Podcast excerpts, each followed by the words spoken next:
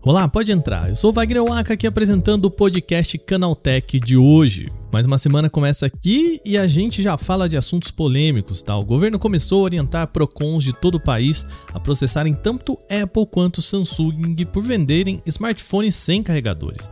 As empresas já tinham números altos de processos de clientes que exigiam seus carregadores, mas geralmente a acusação é de que a aquisição de acessórios em separado configuraria a compra casada. A gente discute se essa mudança de postura pode fazer com que as empresas mudem de ideia em relação aos carregadores. No segundo bloco, mais um episódio do caso iFood com colaboradores. Uma nova reportagem da agência pública aponta que uma terceirizada do app de entregas tinha um contrato com escala e turno de entregadores, o que pode sim configurar uma relação trabalhista. No terceiro grande assunto de hoje é um vazamento de dados do Bradesco. O banco informou que dados de aproximadamente 53 mil clientes foram acessados de forma indevida. E o que fazer nesse momento? É o que a gente conta aqui no programa. Começa agora o nosso podcast Canaltech, o programa que traz para você tudo o que você precisa saber do universo da tecnologia para começar o seu dia.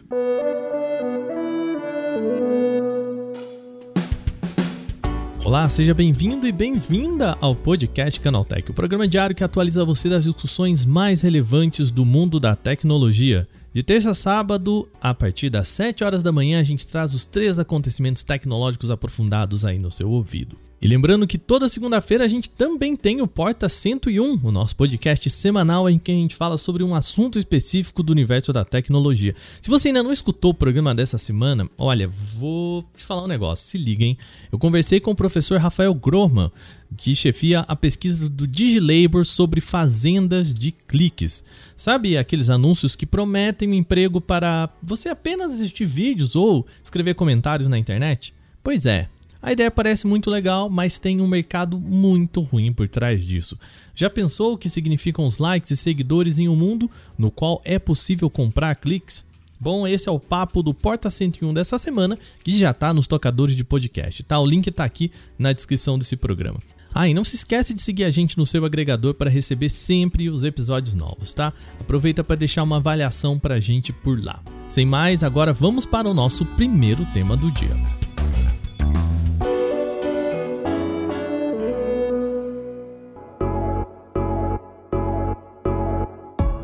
Vamos começar o programa falando sobre carregadores na caixa. Há tempos, smartphones da Apple e Samsung vêm sendo vendidos aqui no Brasil sem carregadores. Só que esse cenário pode mudar em breve, tá? Vamos começar o nosso papo de hoje ouvindo um resumo do nosso repórter sempre presente aqui, Gustavo Minari, sobre o que, que mudou nesse sentido. Diga lá, Minari. O governo brasileiro está orientando os PROCONs de todo o país a processarem a Apple e a Samsung por venderem celulares sem os carregadores na caixa. Ao todo, são mais de 900 entidades de defesa do consumidor espalhadas pelo Brasil. Segundo a Secretaria Nacional do Consumidor, a não inclusão dos carregadores dá um lucro de mais de 6 bilhões de dólares só para a Apple. Já o Ministério da Justiça e Segurança Pública alega que a decisão foi motivada por causa de possíveis irregularidades na exclusão dos acessórios. Até a próxima! Valeu, obrigado, cara. Pois é, o pedido veio do Ministério da Justiça e Segurança Pública para mais de 900 órgãos de defesa do consumidor no país. E o que pode acontecer com isso? Bom, as duas empresas foram notificadas, o que significa que agora elas precisam explicar para a Secretaria Nacional do Consumidor, o órgão que gerencia os PROCONs, os motivos de terem tirado os carregadores das caixas. A notificação pode gerar uma multa e uma cifra pesada para as companhias por aqui. Vamos para um cálculo bem rápido assim de padaria, tá? Em março do ano passado, o Procon São Paulo multou a Apple em R$ 10.500 por um caso parecido com esse. Na época, não se tratava apenas de vender o aparelho sem adaptador, mas também por propaganda enganosa sobre a resistência à água de seus modelos. Segundo os clientes, os seus iPhones 11 Pro não resistiram à água conforme a Apple prometia. A companhia em resposta informou que esta não seria uma condição permanente do aparelho, podendo diminuir com o tempo e que os consumidores não devem nadar ou tomar banho com o aparelho para evitar danos. Outro caso que ajuda a balizar a montante de multas é um do Procon de Fortaleza, que a gente até já citou aqui no nosso programa. O órgão multou a Apple e a Samsung com um total de 26 milhões de reais dividido entre as duas empresas. Ou seja, é possível remeter às companhias a possibilidade de multa na casa dos 10 mil reais em cada caso. De forma geral, nas decisões favoráveis, os juízes entendem que as condutas das empresas configuram venda casada, prática que é abusiva e vedada pelo Código de Defesa do Consumidor, pois o carregador seria item essencial e indispensável para o próprio uso do produto. Além disso, os magistrados afirmam que as empresas não demonstraram que reduziram valor para o consumidor com a evidente diminuição do custo final dos produtos. Essas multas que a gente falou aqui podem até parecer pouco para pesar no bolso de Apple e Samsung, mas e se a gente escalasse isso? Bom, o próprio Senacom calcula que se apenas metade dos 900 Procons que foram conselhados a isso multassem as duas empresas, o montante poderia chegar a 9 bilhões de reais dividido entre as duas, ou seja, 4,5 bilhões para cada uma. Para a agência de notícias Reuters, o secretário da Senacom, Rodrigo Roca, destacou os números de lucro que o nosso repórter aqui, o Gustavo Minari, pontuou ali no começo. Ou seja, a Apple sozinha pode economizar até 6 bilhões de dólares. A gente não está nem falando de reais aqui, tá? 6 bilhões e meio de dólares ao não colocar carregadores na caixa. Se o cenário no Brasil está ruim para a prática da caixinha sem carregador, isso pode ficar ainda pior para as empresas, tá? Ou melhor, vai ficar melhor para os consumidores. Atualmente há um projeto de lei, o projeto 5451 de 2020, que fala exatamente sobre o tema. O texto obriga que empresas de telefonia móvel incluam bateria, fone de ouvido, fonte de alimentação e quaisquer cabos e adaptadores necessários à fruição do dispositivo. Veja bem, eles falam aqui até de fone de ouvido. Só que esse texto está parado na Comissão de Constituição, Justiça e de Cidadania desde setembro do ano passado e não parece que vai mudar muito em breve, tá? Essa proposta de retirar os carregadores da caixa nasceu em 13 de outubro de 2020 por conta da Apple. O adaptador de energia e fone de ouvido foram removidos com a finalidade de ajudar a atingir a meta de impactos climáticos zero de todos os produtos da Apple na cadeia de suprimentos, isso até 2030. A Apple justifica que há bilhões de adaptadores de energia no mundo, assim, os novos geralmente não são utilizados. Segundo a fabricante, os adaptadores de energia representam maior uso de zinco e plástico. Bom, e o que dizem as companhias sobre essas possíveis multas? Bom, a Samsung afirma que tem respondido de forma consistente às demandas de órgão de defesa do consumidor em relação a políticas de carregadores. Esclarece que tomou permanente, durante o período de fabricação, a disponibilização gratuita de um carregador de tomada. O resgate deve ser feito respeitando as respectivas regras, que incluem o prazo de 30 dias a partir da emissão da nota fiscal para a solicitação. Ou seja, você tem que ir lá com a nota fiscal na loja e pedir em 30 dias. Aqui no Canaltech a gente tem inclusive um post para ensinar como retirar o acessório na loja. Eu vou deixar o link aqui na descrição desse podcast. A Apple, por outro lado, ainda não se manifestou sobre o assunto.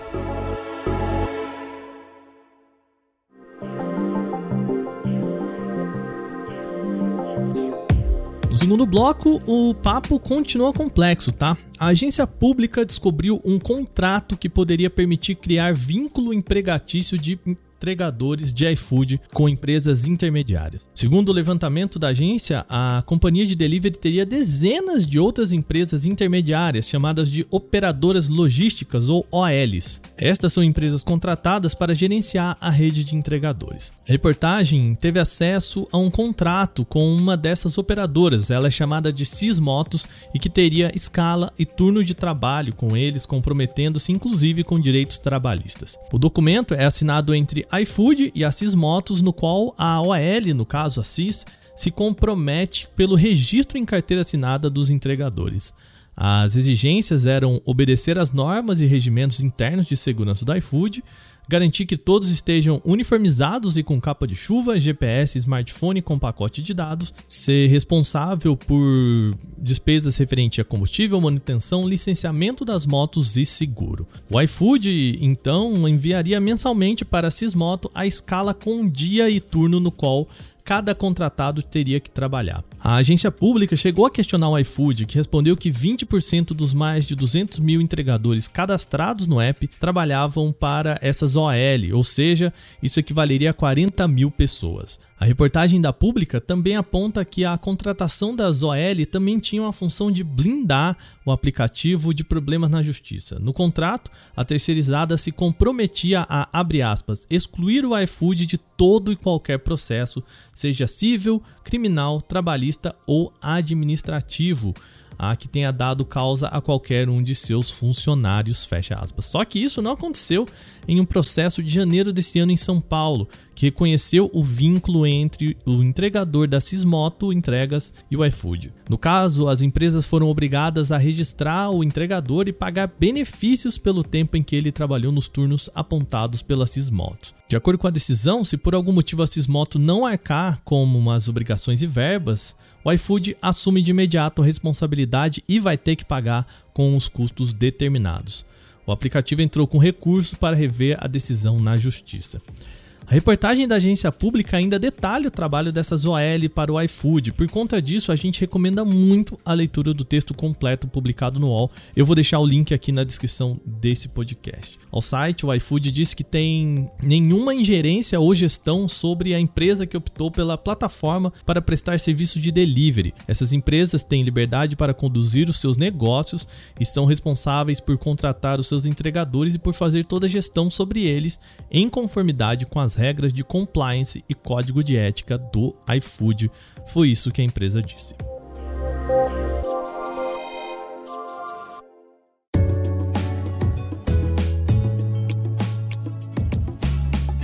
Vamos agora para o nosso terceiro assunto principal desse programa, que é um problema de possível vazamento de dados do Bradesco. A companhia informou que a sua subsidiária Bradesco Financiamentos teria permitido a visualização não autorizada de dados de contratos de cerca de 53 mil clientes. O anúncio aconteceu na última semana em reportagem a Reuters. Como uma visualização não autorizada, isso quer dizer que os dados não foram copiados ou retirados do ambiente de segurança. De acordo com o banco, todas as medidas necessárias para a solução do incidente, bem como a comunicação aos clientes e às autoridades, foram adotadas. A empresa ainda ressalta que isso não colocou em risco o sistema usado pelos clientes para transações. Tá?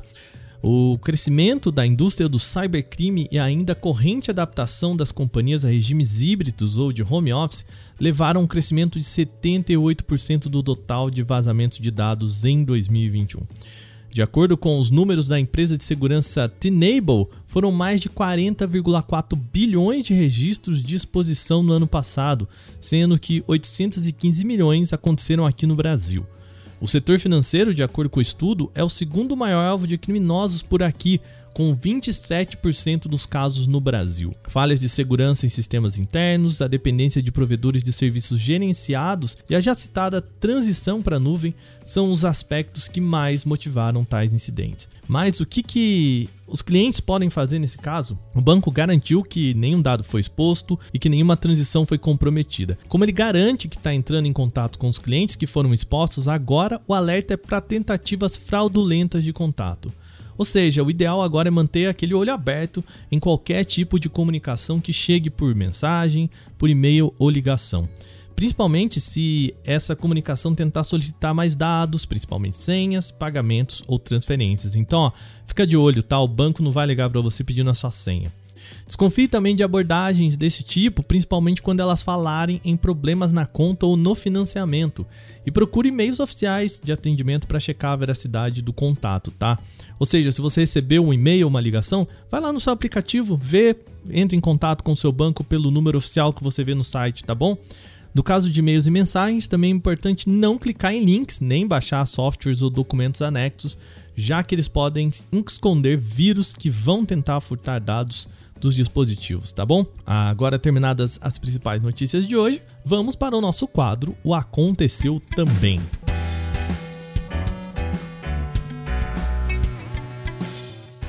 O Aconteceu também é o quadro em que a gente fala das notícias também relevantes, mas que não geram uma discussão maior. Os gastos das empresas com gestão de redes sociais tiveram no primeiro trimestre um crescimento de 21% no Brasil em relação ao mesmo período de 2021.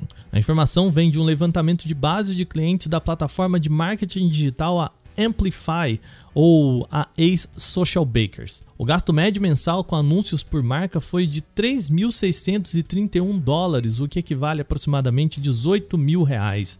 Isso no primeiro semestre, o que representou uma queda de 19% em relação à alta temporada das festas no quarto trimestre de 2021. Ainda assim, isso marca um aumento de quase 21% em relação à média do ano passado, de pouco mais de 3 mil dólares, ou seja, 15 mil reais aproximadamente. Apesar do aumento no investimento em redes sociais, a taxa de engajamento permanece estável. As postagens no Instagram recebem uma média de 32 interações por mil impressões, um número que permaneceu constante em relação ao ano passado. Entre os perfis com melhor desempenho no Instagram no Brasil, a novidade no pódio é o Wendel Carvalho, um perfil de coach com mais de 6 milhões de seguidores e 213 posts que, durante o trimestre, acumulou mais de 4 milhões de interações. O jogo Fall Guys vai mudar de formato e passar a ser gratuito para jogar a partir do dia 21 de junho. Isso é o que informa a Epic Games e a desenvolvedora Mediatonic. No mesmo dia, o jogo vai ser lançado para Xbox One, Xbox Series X, Series S, Nintendo Switch e Epic Games Store no PC. E ele vai também ganhar uma versão atualizada para PlayStation 5. O jogo deve ser crossplay e cross progression. Isso em todas as plataformas. O que isso significa é que você vai poder jogar partidas com amigos em diferentes consoles e o progresso vai ficar salvo independente da plataforma em que estiver jogando. O game ainda vai oferecer brindes para quem se cadastrar na página de pré-inscrição. A quantidade de brindes vai dependendo do número de pessoas que se inscreverem, tá? E quem comprou o jogo anteriormente no Steam vai poder jogar Fall Guys normalmente e ainda receberá algumas novidades. No entanto, não vai ser mais possível adquirir na loja da Valve. Os jogadores novos de PC só vão poder baixar na Epic Games Store.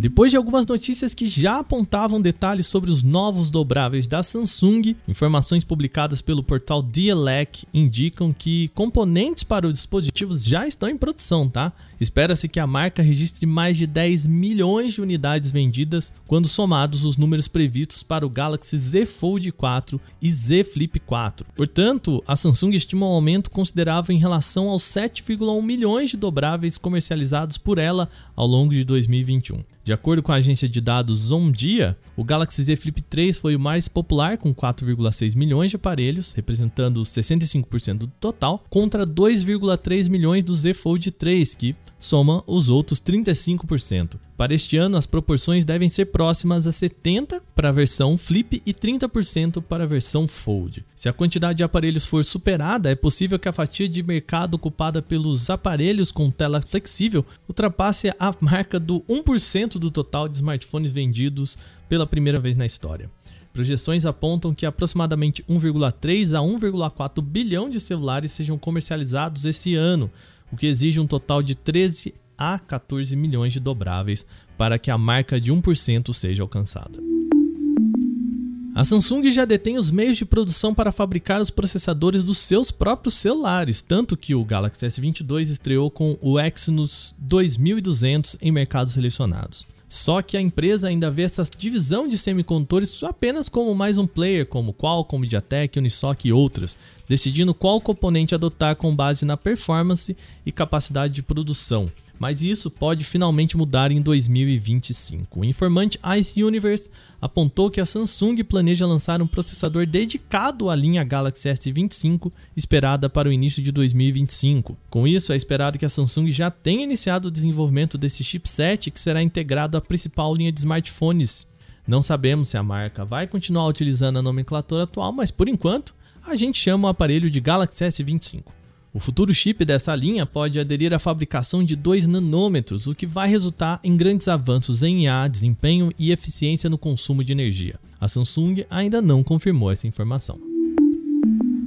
Os detalhes do Galaxy Watch 5 da Samsung podem ter sido revelados pelo informante Ice Universe no Twitter. De acordo com a postagem dele, o vestível deve ter tela de Super AMOLED com acabamento em vidro de safira. Esse é um material com resistência maior contra riscos e outros tipos de dano e já é utilizado em outros aparelhos como o Watch GT3 Pro da Huawei. O relógio ainda teria a estrutura de titânio, que deve entregar uma percepção mais premium. O Apple Watch Series 7 também tem esse elemento na construção, dependendo da versão. Entretanto, isso também pode significar que o peso do aparelho seja um pouco mais elevado, além de obrigar a implementação de bordas mais espessas ao redor da tela. No mais, poucas especificações técnicas do Galaxy Watch 5 foram reveladas até o momento. Certificações já mostraram que ele deve trazer uma bateria de 572 mAh com capacidade na faixa de 60% acima em comparação com o Galaxy Watch 4 padrão.